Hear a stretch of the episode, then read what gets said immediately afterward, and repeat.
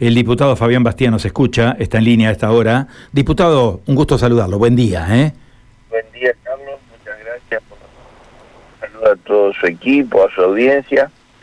Acá estamos. Bueno, eh, ¿qué resumen nos puede sintetizar de todo lo acontecido en la jornada de ayer después de la presencia del ex ministro?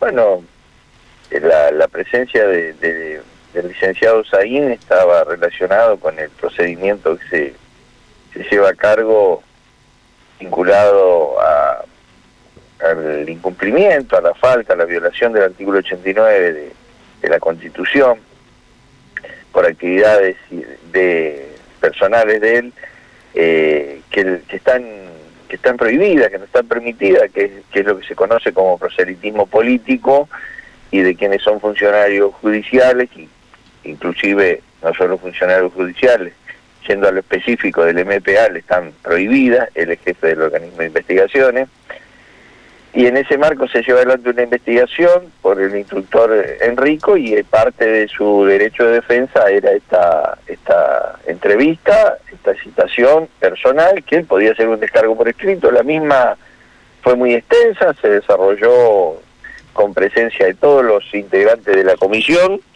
eh, y algunos otros legisladores que tienen derecho a participar todos, eh, sin voto, pero sí pueden participar, eh, incluso pueden hacer preguntas, como la han hecho, de distintos sectores políticos.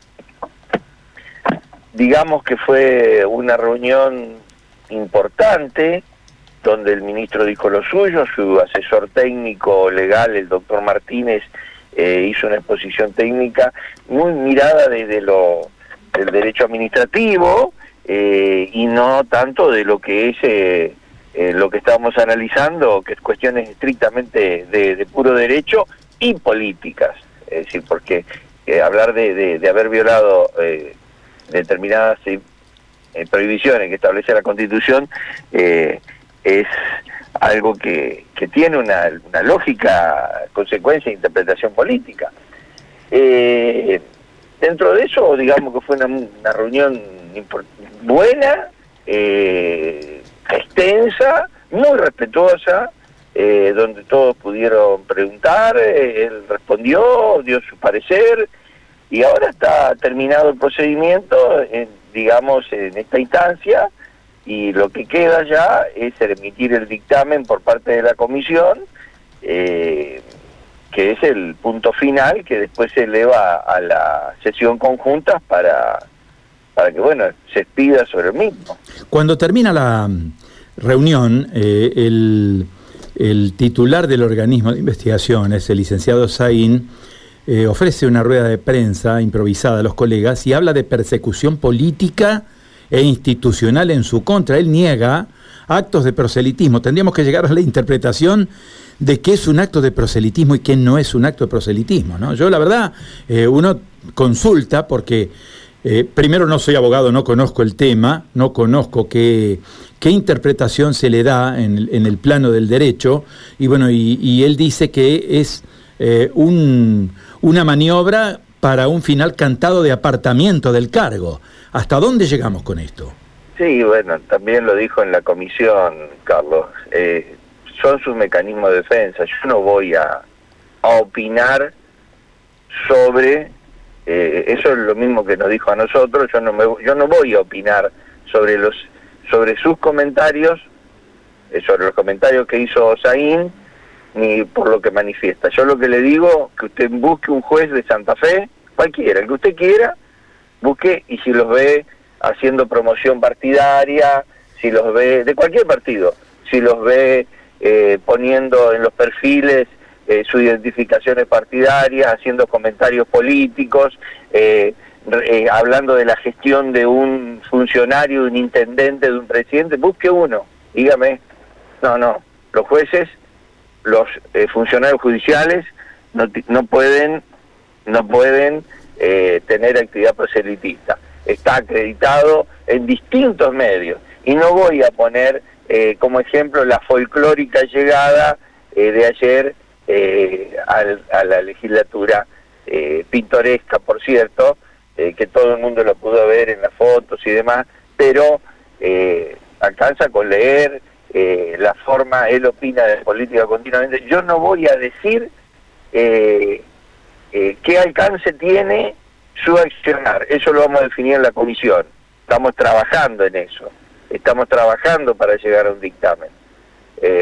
no hay dictamen a esta hora terminado. ¿Me entiende? No hay un dictamen que podamos decir, acá está, ya lo firmamos y la, y, la sesión conjunta. Sí, hay eh, mucho trabajo, eh, decir que la suerte está echada es una autojustificación, él no negó los hechos, ningún hecho de que se lo imputa, los cargos que le fueron notificados apenas inició el expediente, él no lo negó, en ningún momento lo negó. Eh, hace referencias ahí en algún momento a que él, bueno, a que él investiga y que ha investigado situaciones de narcotráfico que alcanzan no solo al establishment de la investigación, a las fuerzas policiales, a las fuerzas de seguridad, sino también a hombres de la política. Eh, ¿Ustedes han, han tomado referencia de todo esto? Sí, su trabajo era investigar lo que le encargaban los jueces y fiscales, o sea que si lo hizo, eh, si se dedicó a hacer eso en forma continua, habrá hecho su trabajo. Él nos dijo, pero no dio ningún nombre, ni hizo ninguna identificación.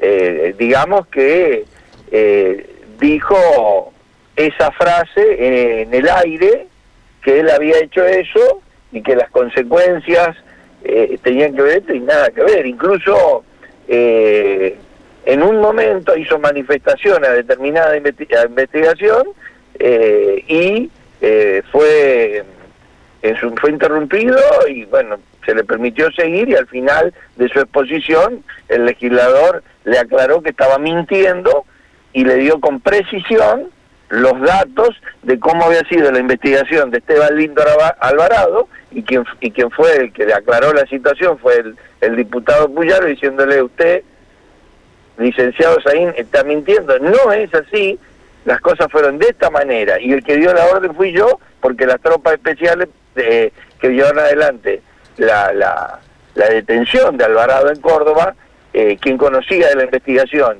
inclusive sin que lo conociera el jefe de la policía de la provincia, porque dependía directamente esa tropa del ministro, fue el diputado Puyaro, a lo que es ahí no dijo más nada. O sea, a ver, nadie va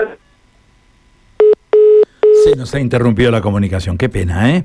¿eh? a ver, vamos a tratar de reconstruir el diálogo ¿eh? que hemos tenido con el diputado Fabián Bastía, a ver si podemos repasar, porque lo que viene no es un tema menor, ¿eh? queremos consultarlo también sobre qué es lo que viene institucionalmente, ¿no? ¿Cuál es la etapa que viene institucionalmente después de todo esto, que ha sido una reunión, podríamos decir, de, de evaluación de toda la situación, dos horas de reunión, eh, la reunión prácticamente comenzó a las 10 y media de la mañana, hasta las 12 y media se extendió, eh, un diálogo eh, que tuvo por momentos algunos aspectos muy, muy particulares. ¿no? Diputado Bastía, se nos interrumpió la comunicación cuando nos estaba explicando todo esto.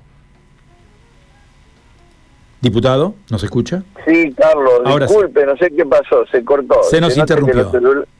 Sí, le pido disculpas, se nota que los Ah, estoy hablando del celular, vio, es complejo esto. Sí, sí. Eh, no, le decía que, no sé en qué parte quedamos, que, que fue el diputado Puyaro quien eh, le pidió una intervención, lo hizo al final de la exposición y le dijo, usted no está diciendo la verdad, que llevó adelante eh, y quien manejó la, la, la, investigación y la detención de Esteban Lindor Alvarado había sido el, el ministro, a lo que Saín no, no lo aceptó como una descripción real la que hacía Puyaro. Pero fuera de eso, eh, acá creo que anticiparse a, a lo que eh, va a ser la comisión o lo que va a dictaminar eh, es una chicana hasta propia del expediente. Recordemos que Saín al momento de contestar no contestó, no ofreció pruebas, no realizó ningún acto. El único acto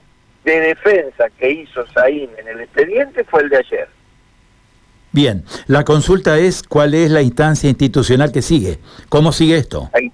La instancia institucional es emitir el dictamen la comisión, un dictamen puede ser de absolución, puede ser de, sanción, de las sanciones puede ser la sanción de suspensión o la destitución, que es la, la, más alta, eh, que en el caso de que la comisión, ese es el dictamen, pero cualquier dictamen, por cualquiera de las alternativas que se, se eh, proponga, no quiere decir que esa es la definición. Después la sesión conjunta tiene que votar y necesita el voto favorable de ambas cámaras, no es asamblea, es sesión conjunta. Asamblea es la mitad más uno de, los presentes que existieran eh, en, la, en la totalidad de los legisladores, los 69 senadores y diputados. En cambio, sesión conjunta necesita la mayoría de Senado y la mayoría de diputados. Claro. Bueno, vamos a estar entonces atentos a cuáles son los próximos pasos, ¿no?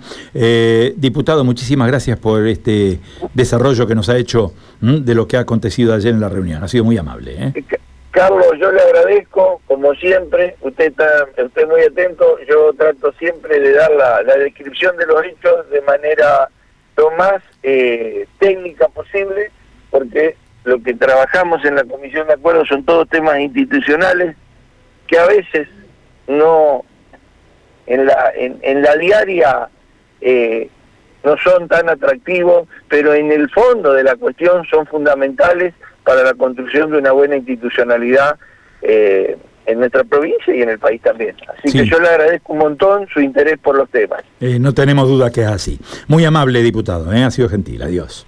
Muchas gracias, hasta Diputado provincial Fabián Bastía.